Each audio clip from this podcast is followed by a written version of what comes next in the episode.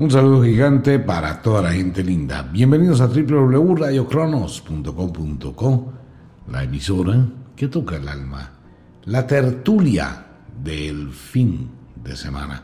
Bueno, hay una cantidad de temas, muchísimos, muchísimos temas y las preguntas que nos hacen algunos oyentes tratamos de dar respuesta de manera generalizada a través de los programas. Hablábamos esta semana sobre casas encantadas, embrujadas y las señales que se presentan con este tipo de temas. Si bien no hay una explicación convincente, no existe. De pronto es muy aventurado llegar a decir esto es esto. ¿Por qué? Porque es un fenómeno desconocido, son fenómenos que no tienen una explicación. La ciencia no puede decir nada. No existe un medio de poder estar ahí antes de que el fenómeno se produzca, para hacer una medición, para comprobarlo, para documentarlo, para hacer una investigación. Y coincidentemente aparece la fotografía de una abuela que observa cómo una entidad está incomodando a sus nietos. La fotografía es real, eh, como ella misma aclara o dice, no tengo los conocimientos tecnológicos para hacer un montaje. Es una fotografía que habla muy bien de lo que decíamos en este programa donde hay presencias o entidades. Lo único que tenemos sin entrar a confirmar, a imponer una verdad, sino mirando objetivamente la fenomenología paranormal, hay una serie de señales que son muy constantes en este tipo de eventos y que tienen una definición común de que algo está pasando. Fuera del presentimiento o los sentimientos que se pueden llegar a tener, sensaciones de terror, es muy diferente el terror al miedo. Digamos que el miedo es una ansiedad, es un estado alterado de conciencia el miedo. Es un estado de alerta a algo que va a pasar. De pronto se siente uno con el deseo del escapismo, ¿no? Ese deseo de huir, de correr, de evitar o evadir el peligro. Pero el terror no, el terror paraliza.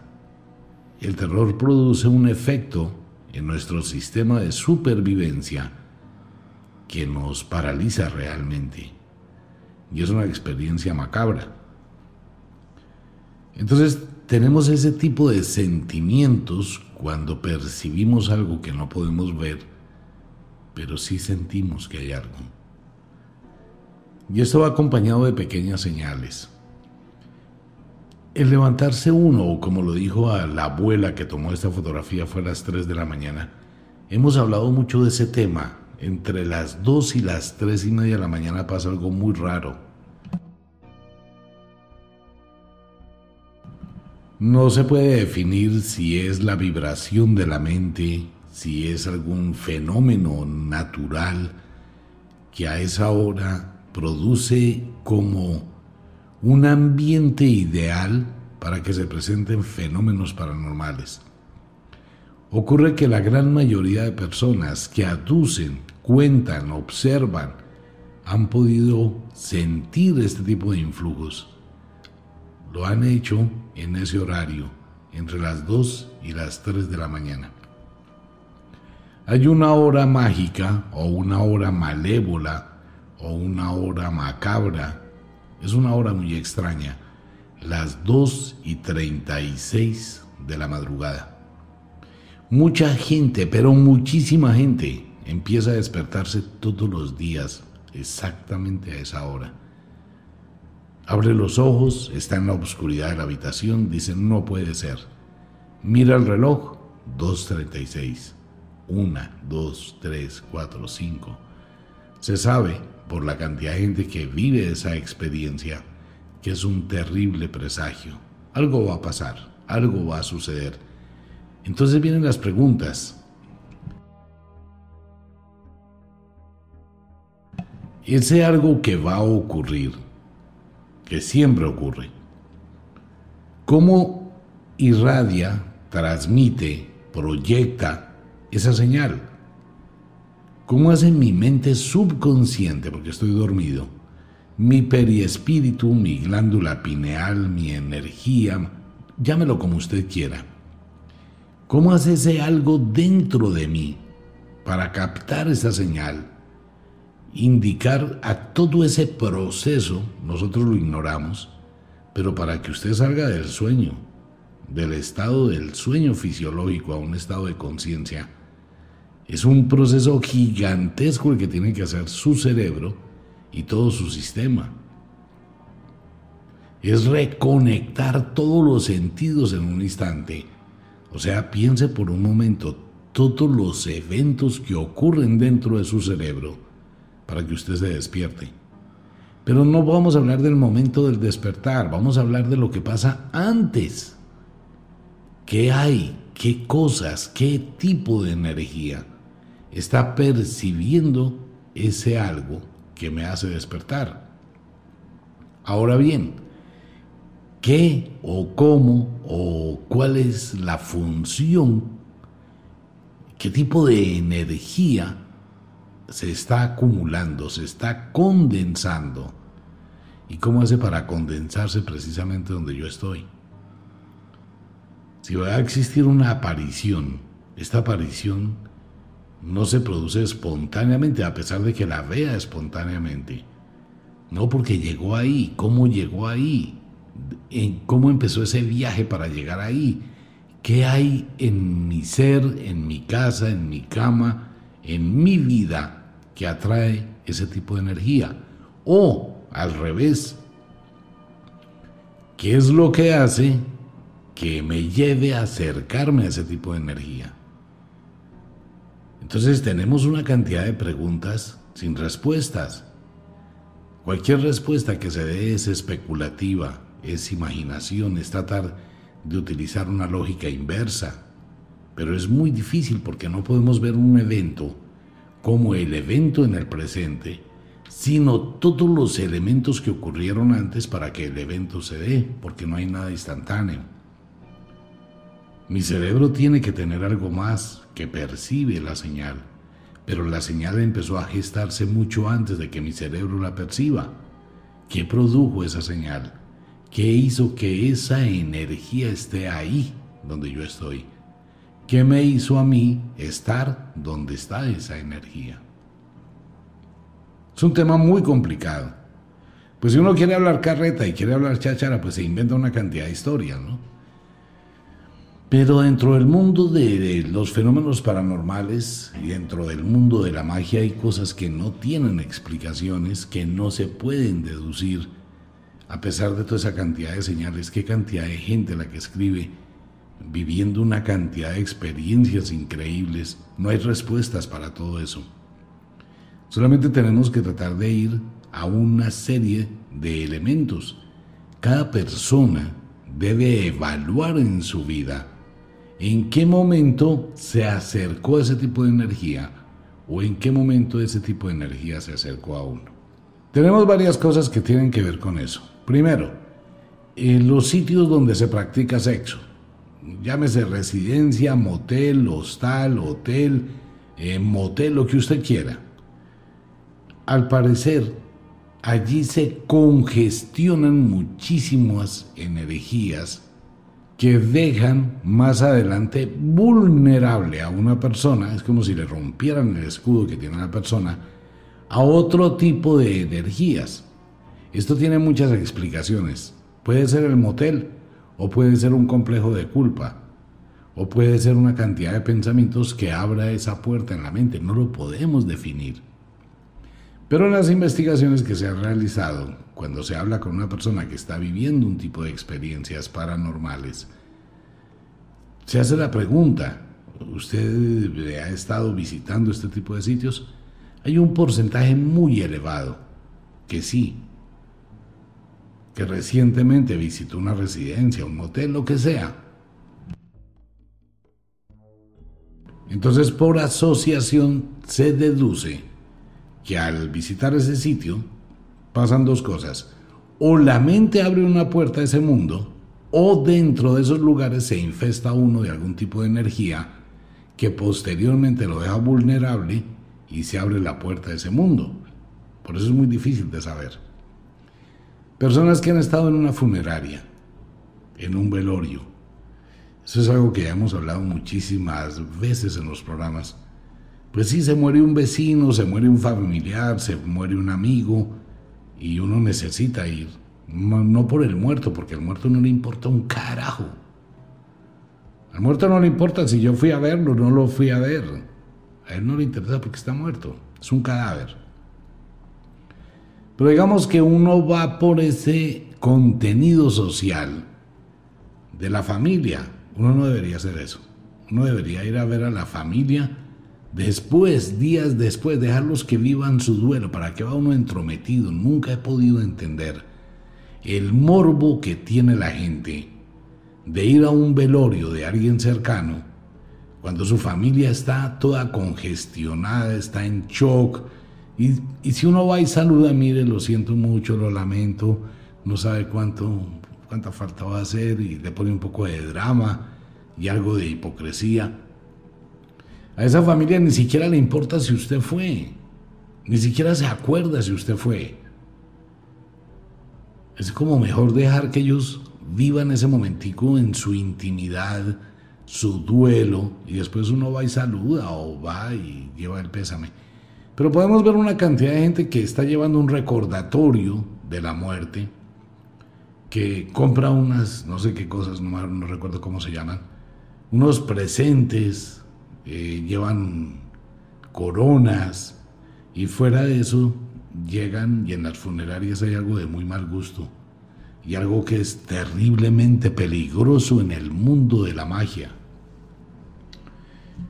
Es un libro de firmas la gente es muy terca. Por más que llevo muchísimos años comentando el mismo asunto, y la gente cae en eso. Firmar el libro de visitas de una funeraria. Eso es una especie de condena, es un sello, es un estigma, es una marca, una huella. Eso abre puertas a un mundo muy extraño. Obvio, el libro de visitas está ahí para saber a quién le mandan la invitación de, los, de la novena, a la misa de muerto, a la misa del mes, a las dos meses, a los seis meses. Quiero que nos acompañe por el eterno descanso del alma de fulanito que cumple ocho meses de muerto, nueve meses de muerto, diez meses de muerto, el primer aniversario, el primer aniversario y un mes, el segundo aniversario dos meses. No, por favor, eso hay que acabarlo. Entonces parece que cuando usted entra a una funeraria, todo ese tipo de energías, de dolor, ese ambiente macabro, lúgubre, donde se congestionan muchísimas energías, porque eso parece un, bueno, más o menos, ¿qué sería eso? A ver, un nombre. Eh, eso parece un supermercado de muertos, valga la, la comparación absurda. Porque es que uno entra a una funeraria y son 10 salas, 15 salas, y en cada sala hay un velorio. Y en cada sala hay una cantidad de sufrimiento, de dolor, de amargura, de llanto. Venga, ¿a qué va uno a un sitio de esos? Ah, bueno, entonces viene la pregunta, si se muere un familiar, venga, eso es algo íntimo de usted, de su familia. Manéjelo. Hoy por hoy muchísima gente eh, ya no acepta las funerarias primero por los costos tan elevados. El alquiler de una sala de esas por una noche, eso vale una cantidad de plata. Y entonces, ¿qué hacen las personas? Las personas prefieren que salga de la morgue, se alquila un cajón, no lo compran, lo alquilan y buscan el turno para el horno crematorio y se acabó la historia. Y entonces eso les ayuda muchísimo porque no queda ese famoso cuento de cada 15 días, de cada mes, de cada 8 días, de cada día de los difuntos, de cada mes de año, ir a eso es un sufrimiento eterno. La muerte hay que saberla manejar. Pero al firmar el libro o ir a ese sitio, algo se impregna. Algo ocurre. Mire, ese tipo de eventos se pegan, la gente arrastra, usted llegó a la casa, se quitó la ropa, se quitó los zapatos, En dónde venga esa energía no se sabe, pero empiezan a pasar cosas. Probablemente también sea la psiquis, el impacto de ir a ver a una persona que uno conocía en vida y verla muerta. Ese impacto pues se lo lleva a uno, ¿no? Y esa noche como que va a tener cosas, pueda que esas cosas de la mente abra la puerta a ese universo del más allá. Miren los comentarios que están saliendo con muchas cosas. Por ejemplo, los comentarios que hace mucha gente que se atrevió y cometió el error, y también es algo que hemos repetido, de hacer una toma de yagé. De las cosas peligrosas y el yagé o el mambi. Mambiar o hacer una toma de yagé se requiere de un entrenamiento muy fuerte y de un dominio total de la mente. Pero la gente lo hace con una cantidad de cuentos, de enredos, camine va a mirar una cosa cuando usted nació, camine va a mirar su espíritu, camine va a mirar el rostro de sus enemigos, camine va a mirar eh, la moza de su marido, camine va a mirar el mozo de su esposa, y una cantidad de cosas horribles, y la gente inocentemente se va a hacer una toma de viaje. En el momento en que usted se la toma va a estar drogado, porque es un psicotrópico, le va a dar vómito, le puede dar diarrea, le puede dar otra serie de sensaciones y va a tener alucinaciones, pero esas alucinaciones no podemos definir si es una visión por una liberación de su espíritu a otro espacio-tiempo o está drogado y tiene alucinaciones. No se sabe, no tenemos cómo saberlo cuál de los dos eventos es lo mismo que un sueño.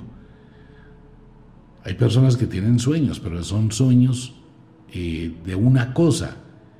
Hay otras personas que tienen experiencias muy vívidas, entonces son otro tipo de visiones fuera del cuerpo.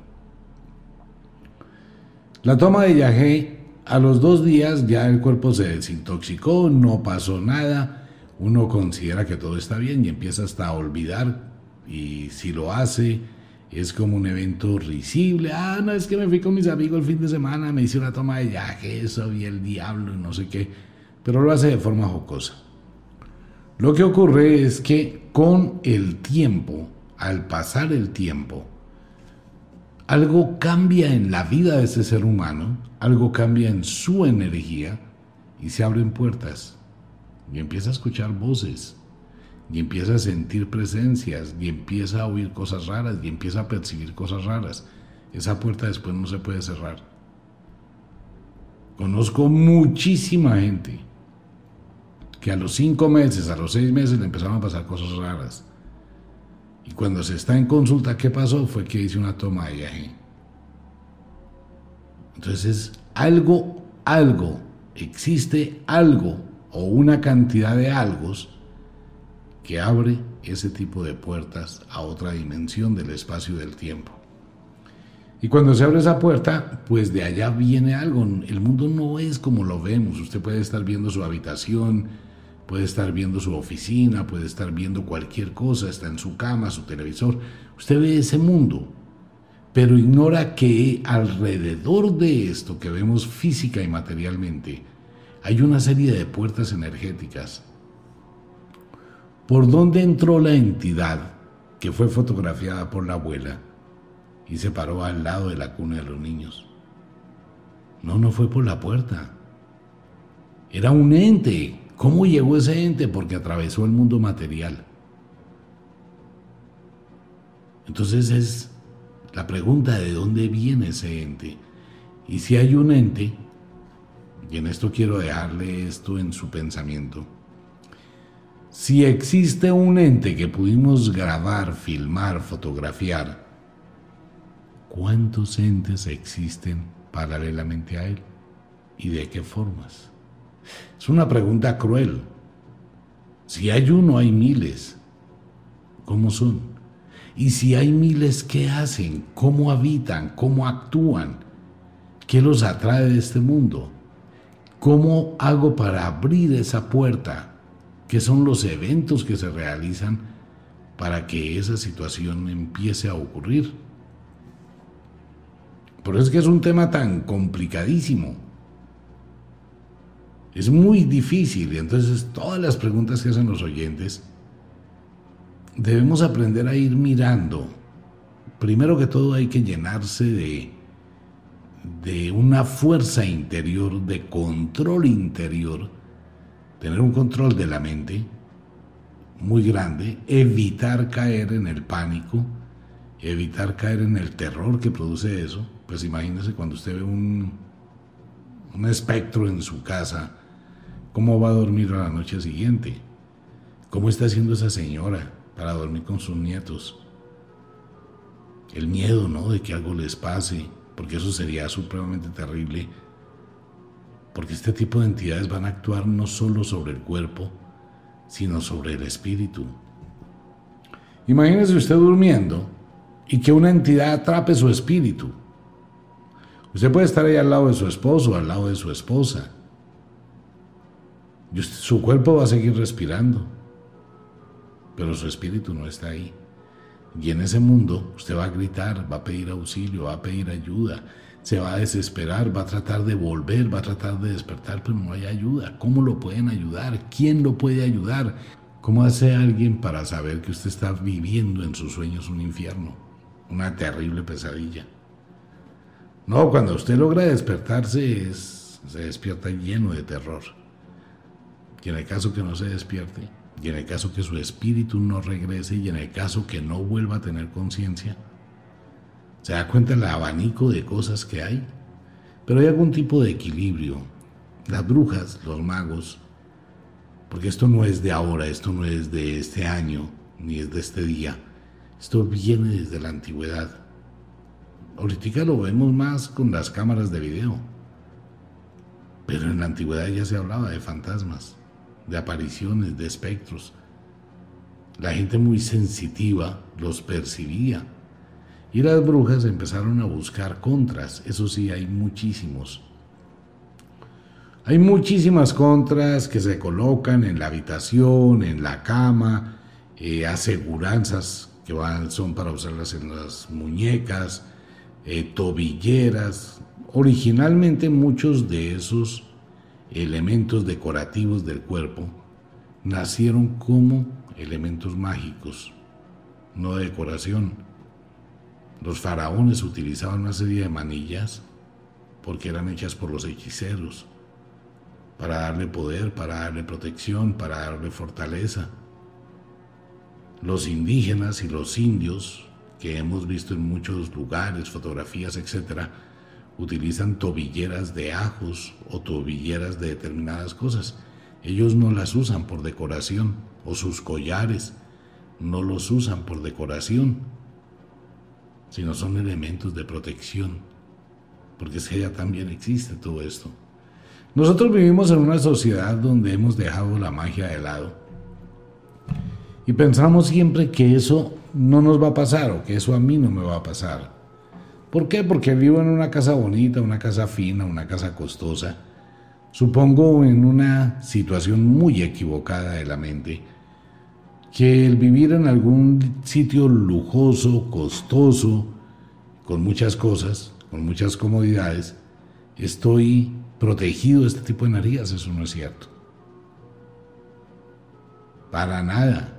Usted puede ser un multimegamillonario y va a tener un problema peor porque un millonario le va a ser muy difícil tratar de explicar o decirle a alguien que está viviendo una experiencia paranormal. Claro, ¿por qué? Porque es multimillonario y si hace ese comentario, ¿qué le va a pasar al cabo de cuatro días? Tiene cita con el psiquiatra. Entonces empieza a vivir una tortura. Conozco mucha gente muy bien acomodada que vive un infierno, que prefieren sacar disculpas para no estar en la casa, me voy a viajar, me voy a pasear, voy a buscar un sitio de descanso, etc. Entonces tenemos un abanico de señales y de probabilidades. Una persona de mala energía trae malas energías, usted se involucra con alguien que es totalmente tóxico, eso también le puede abrir la puerta. El asunto no está en vivir una vida de prevención absoluta desde que uno se levante hasta que se acueste. El asunto está en saber reconocer las señales que empiezan a ocurrir cuando un evento se va a condensar. Empecé a despertarme a las dos y media de la mañana. El primer día que me despierto a esa hora, voy a empezar a pensar que debo protegerme, que debo proteger mi hogar, que debo proteger mis hijos, que hay algo que no está bien. Si ya empiezo a despertarme reiterativamente, tengo que empezar a buscar. ¿Qué hice? ¿A dónde fui? ¿Con quién estuve? ¿Qué me regalaron? Cuidado con esos regalos. Cuidado, muchísimo cuidado porque pueda que no sean con la intención ni sea de mala fe, pero pasa. Ocurre que mi novia le gustan las porcelanas antiguas. Y de pronto pasé por una venta de garage o por una tienda y vi una porcelana bonita, una porcelana antigua ah, es que a mi novia le gusta esto, yo se lo voy a comprar. Y le compré esa porcelana y se la llevé. Mi amor, mira lo que te encontré. Y ella, ay, tan linda, qué bonito para colocarla aquí. ¿Usted sabe la procedencia de ese objeto? No. Entonces sucede que al cabo de 15 días la señora o la tienda o la persona que la vendió en la tienda se da cuenta de que la tienda le empieza a ir muchísimo mejor. Y empezó a vender y como que, uy, se fue una mala energía. Sí, ese era ese muñeco. Esa porcelana estaba maldita. La saqué de ese sitio y la llevé a una casa. Y al cabo de 15 días empiezan a pasar los eventos. Y empiezan a pasar las cosas, pero es que uno no está atento de eso. Mire, la idea es que uno tenga conciencia Igual que si hay un escape de gas, igual que si la olla express está dañado el caucho, igual que si usted fue a prender y apagar la luz y el tomacorriente o el encendedor está dañado, usted busca rápidamente quien le ayude para evitar un incendio. Pues al sí mismo debe estar pendiente de las señales. Pero si uno piensa que eso no es nada, que es lo que piensa el 99,9% de la gente, cuando la situación se sale de control, amigo mío, no hay mucho por hacer. Eso escala y parece que esa puerta se amplifica, se abre más. No sabemos, ni podríamos llegar a sugerir, ni a decir, ni siquiera por especulación, cuántas entidades o energías entrarían por esa puerta, ni qué tipo de energías, ni qué tipo de sombras, porque se sabe, ¿no? Ya hemos hablado de ello en los programas, que existe una especie de abanico de seres que no pertenecen a este mundo, desde los duendes, las hadas, seres del mundo férico, orcos, ogros, etc. Pasamos por apariciones, ectoplasmas, fantasmas, sombras, y todo un grupo de entidades macabras desconocidas como el hombre polilla, que uno no tiene ni la más remota idea, pero están aquí, existen y han existido espíritus de mil formas diferentes, monstruos o seres que para nosotros son monstruos. Se han tomado fotografías como esa fotografía en Colombia, que se tomó la foto del diablo, ¿no? Bueno, no era el diablo, era una sombra eh, un ser sombra que apareció ahí donde estaban jugando fútbol los niños. Y eso ha aparecido en muchas partes, en Cúcuta, en, un, en el barrio Girardot de Cúcuta, si mal no recuerdo, donde un duende duró como un mes apareciéndose, salía de un árbol y entraba a ese árbol y molestaba muchísimo.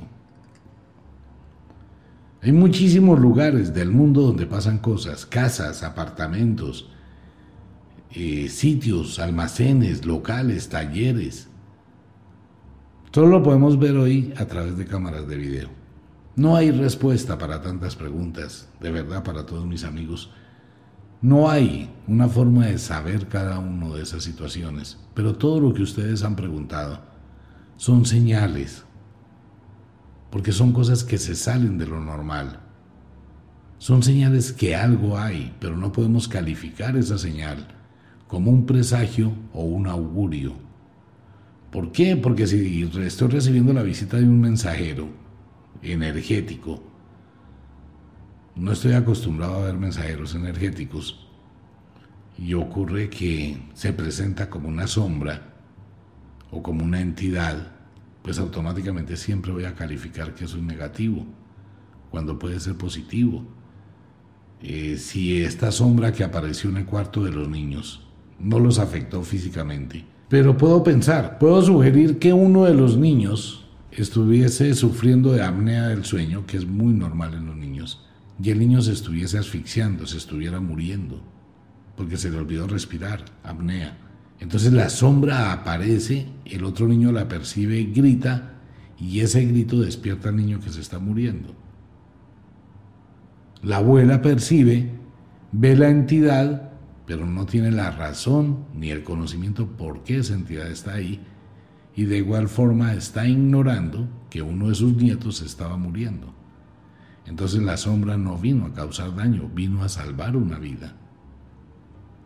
¿Cómo podemos juzgar si no tenemos si no tenemos una forma de evaluar si esa presencia está ejecutando un daño o haciendo un beneficio? Entonces no podemos pensar que todas las señales obedezcan a un evento destructivo. Hay señales, ok, debemos aprender a mirar esas señales debemos aprender a mirar qué señales y qué produce y qué eventos producen esas señales. Es muy distinto ver una presencia a ver volar un plato de la cocina. O ver una silla que levita y ¡pa! se estrella contra una pared. Ah, bueno, ya es algo violento, turbio. Pero igual, igual, si ese es el caso, siempre tenemos que pensar en las dos situaciones. Si algo va a pasar en mi casa y me están llamando la atención, pues van a explotar un televisor contra la pared. Pero ese televisor me acaba de salvar la vida. Es que todo eso es un problema, poder definirlo sin dejarnos llevar por las pasiones y como polarizarnos en que todo eso es malo. Hay eventos donde estas energías han causado daño, muchísimos. Hay eventos donde estas energías han sido benéficas, muchísimos. De hecho, hay muchísimas mujeres, más de las que usted se imagina, que tienen amantes energéticos. Y la mujer sabe y siente cuando esa energía llega. Al principio le daba pánico, al principio le daba terror sentir que está siendo manipulada sexualmente por algo que no puede ver. Entonces entraba en conflicto y se sentía violada. De pronto muchas mujeres que en su soledad utilizan algún tipo de, de juguetes sexuales o de técnicas sexuales para poder suplir su necesidad, de pronto dentro de ese estadio empiezan a sentir que hay algo, un tipo de energía, la mujer ya está excitada, de pronto se queda quieta y deja fluir esa energía y tiene orgasmos, pero ella siente que es una energía que llega y cuando se va. Todo eso hay que prestarle atención y por favor tengan mucho cuidado con los niños. Si los niños comentan que algo los asusta, que algo ocurre, si una niña llega a comentar que tiene sueños, hay que darle confianza a los hijos para que hablen de ese tema. No hay una forma, solamente las contras de las brujas, las contras de los magos, que ayudan a atenuar ese tipo de, de influencias. Como no se puede saber exactamente porque cada caso es individual, cada caso, de acuerdo con lo que ha sido el estudio de la magia, para algunas cosas hay unas contras, para otras hay otras, porque mucha gente me dice, bueno, denos una contra, denos un ritual colectivo, no tengo cómo, porque cada evento es diferente, cada situación es diferente, cada cosa en la mente de una persona es diferente. Hay contras que se le dan para la casa, hay contras para la cama, para la habitación, hay contras para la persona. Entonces hay que mirar más o menos las señales. Lo que sí le recomiendo a todas las personas es estar atentos de la señal y mirar las secuencias de los eventos que ocurren con la, con la señal me empieza a ir bien en la vida, empiezo a tener un cambio, empiezo a ver que todo fluye. Ok, también tengo que tener un poquito de conciencia que en ocasiones este tipo de entidades hacen que pasen cosas en la vida de un ser humano para mejorar. Entonces voy a descubrir que un mensaje que le llegó a mi esposa de otro hombre, por decir algo, o mi esposa va a descubrir de forma extraña un mensaje que me llegó a de otra mujer. Pero eso fue creado por ese tipo de entidades. Entonces tengo un problema gravísimo con mi pareja. Nos enfrentamos, peleamos, rompemos la losa, se presenta una situación, nos alteramos. Y pienso que me están haciendo una brujería porque aleatoriamente hay más señales. Al cabo de un tiempo llegó la separación. Y al cabo de unos meses me doy cuenta que era lo que debía pasar. Lo que pasa es que nunca vamos a pensar, gracias a ese tipo de eventos, logré mi tranquilidad. No sabemos cuántas entidades controlan, rigen, están paralelas a nuestra vida. No sabemos cuántas entidades están acompañando nuestro destino no lo sabemos, amigo mío. Mucha gente piensa que no hay ni una. En el mundo de la magia se considera que son muchas. Lo que pasa es que mientras estemos atrapados en este mundo físico, nos consideramos personas normales. Vivimos en este mundo y nos hemos acostumbrado a, a vivir en el mundo. Nos levantamos, trabajamos, luchamos por sobrevivir por acumular algunas cosas, por tener algunas cosas. Y, e ignoramos que nuestras almas son seres muy poderosos. No lo sabemos y es mejor así. Pero que hay muchísimos seres alrededor de nosotros que cuidan nuestro desarrollo, que cuidan nuestro espíritu. Lo hemos podido constatar con los tanatonautas la gente que percibe ese sentimiento de amor en el momento de la muerte y la gente que percibe esas presencias antes de morir. ¿Qué son esas presencias? ¿De dónde vienen? ¿Por qué nos cuidan? Son muchas preguntas, ¿no? Entonces dentro de la fenomenología paranormal, esto es un abanico muy grande de fenómenos, más de dos mil y pico de fenómenos. La gran mayoría de ellos están o conforman el mundo de las señales.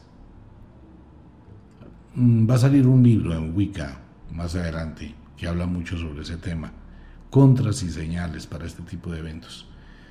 Porque son muchísimos.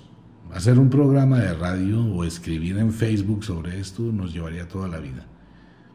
Pero sí la sugerencia está en que usted tenga y acopio y valor para tener un control mirar las señales, escribir, identificar, tratar de no dejarse llevar por la emoción, por las pasiones de lo que se está viviendo. Por favor, tener cámaras de video en su casa.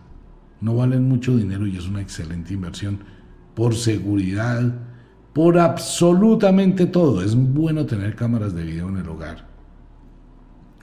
Una persona se cae, se golpea, se golpea y se desnuca Llegó la policía y encontró a la persona muerta. Y hay otra persona en la casa, o dos personas. La policía va a decir, bueno, ¿qué pasó aquí? No es que iba bajando la escalera y se desnucó. O ustedes lo empujaron. Ah, eso ya no gusta, ¿no? ¿Cómo así? Sí, el policía ve un muerto. Él nunca va a aceptar, jamás va a aceptar lo que usted le diga. Van a investigar. Se desnucó porque se cayó de la escalera. Ahora hay que mirar por qué se cayó de la escalera. ¿Qué cosas pueden actuar para que se caiga de la escalera? Se resbaló. Salió de la ducha con los pies mojados. Estaba jugando. Se resbaló y se cayó. O también lo empujaron. Si se da cuenta que ahí entra un conflicto mental, ¿y cómo así? ¿Sí? Entonces empiezan en medicina legal si la persona se desnucó y lo van a llamar a usted por sospecha de homicidio. No, pues que yo no lo maté. Pruébelo. Pruebe usted que yo lo maté. Tenemos un muerto en su casa que era multimillonario, que no sé qué, puede existir el motivo. la razón, eso hay un problema. No, mire lo que pasó, se resbaló. O usted lo empujó. No, no, no, mire, aquí está el video. Aquí está la cámara de video. Donde puede observar, estaba solito, estaba solita, venía pendejeando por la escalera, se resbaló y se mató. Ahí está el video. Que la esposa, es que mi esposo me pega, es que mi esposo me volvió la cara, mire cómo la tengo, mire no sé qué, mire si sé cuándo.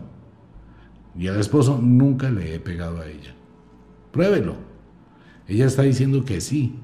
¿A cuál de los dos le creemos si es la palabra del uno contra la otra? Bueno, la señora quiere separarse porque el señor se acaba de ganar una lotería, ella quiere la mitad. Pero como el señor no le va a dar la separación de otra manera, pues se va a inventar que le pegaron. Entonces, ¿qué pasó ahí? No, aquí está la cámara de video, mire. Aquí está la filmación. Se entraron los ladrones, se entró una mala vecina a robar, entró todo eso, eso es muy bueno. Hay fantasmas, hay espectros, hay brujas, hay de todo. Ahí quedó registrado. No valen mucha plata y usted las puede controlar desde su teléfono celular. Y ya. Y si hay espectros, bueno, pues vamos a mirar qué es lo que hay. Y antes de hacer juicios, si ese espectro es algo malévolo, maquiavélico o está haciendo una buena obra, tengo que entrar a mirar todo lo que hay detrás de eso. Sin dejarme llevar siempre por el concepto de que eso es malo. Pues bien, ese era el comentario de la tertulia. Después seguimos hablando del tema. Por ahora, el inexorable reloj del tiempo que siempre marcha hacia atrás nos dice que nos vamos. No sin antes decirle que de verdad los queremos cantidades alarmantes, los amamos muchísimo, de verdad que sí. Les enviamos un abrazo francés, un beso azul, a dormir, a descansar, a entrar al mundo de los sueños. Un feliz fin de semana. Pásela bien si es de noche, duerma, descanse, entre al mundo de los sueños. Si es de día, diviértase, pásela rico, haga una locura, sea feliz. Un abrazo para todo el mundo, nos vemos. Chao.